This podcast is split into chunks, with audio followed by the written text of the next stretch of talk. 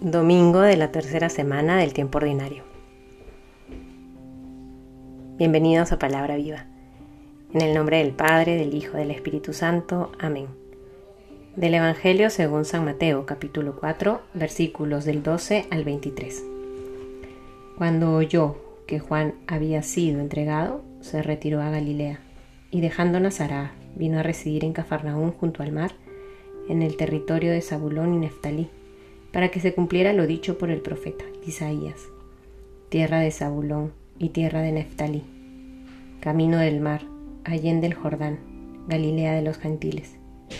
El pueblo que habitaba en tinieblas ha visto una gran luz. A los que habitaban en paraje de sombras de muerte, una luz les ha amanecido. Desde entonces comenzó Jesús a predicar y decir, Convertíos, porque el reino de los cielos ha llegado. Caminando por la ribera del mar de Galilea vio a dos hermanos, Simón llamado Pedro y su hermano Andrés, echando la red en el mar, pues eran pescadores, y les dice, Venid conmigo y os haré pescadores de hombres. Y ellos al instante, dejando las redes, le siguieron. Caminando adelante, vio a otros dos hermanos, Santiago el de Zebedeo y su hermano Juan, que estaban en la barca con su padre Zebedeo, arreglando sus redes, y los llamó y ellos al instante, dejando la barca y a su padre, le siguieron. Recorría Jesús toda Galilea, enseñando en sus sinagogas, proclamando la buena nueva del reino y curando toda enfermedad y toda dolencia en el pueblo. Palabra del Señor. Queridos hermanos, estamos empezando una nueva semana y los hemos acompañado de este hermoso texto de Mateo.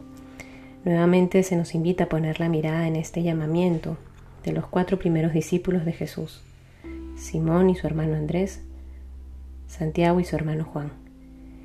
Pero hay una contextualización previa a ese llamamiento que creo hoy nos puede iluminar. Se hace referencia a esta profecía de Isaías. El pueblo que habitaba en tinieblas ha visto una gran luz. Y junto con esa profecía se manifiesta de manera muy clara y explícita que Jesús empieza a predicar y a decir, convertíos porque el reino de los cielos ha llegado. Todo está totalmente relacionado. El pueblo que habita en tinieblas ha visto una gran luz. Esa luz es Cristo mismo, y es Cristo mismo quien va iluminando las naciones, anunciando el reino de los cielos, predicando la conversión, predicando la buena noticia. La buena noticia que transforma corazones, que exige transformación interior, que exige conversión integral. Creo que es un texto que tiene mucha actualidad, como todo el Evangelio.